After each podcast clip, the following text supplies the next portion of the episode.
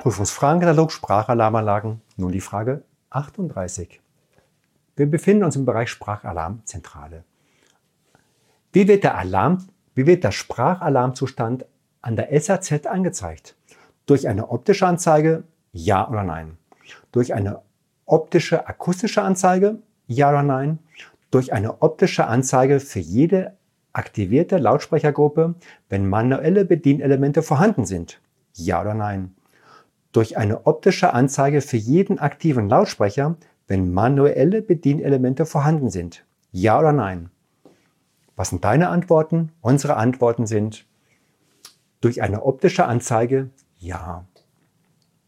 Durch eine optionale akustische Anzeige ebenfalls ja.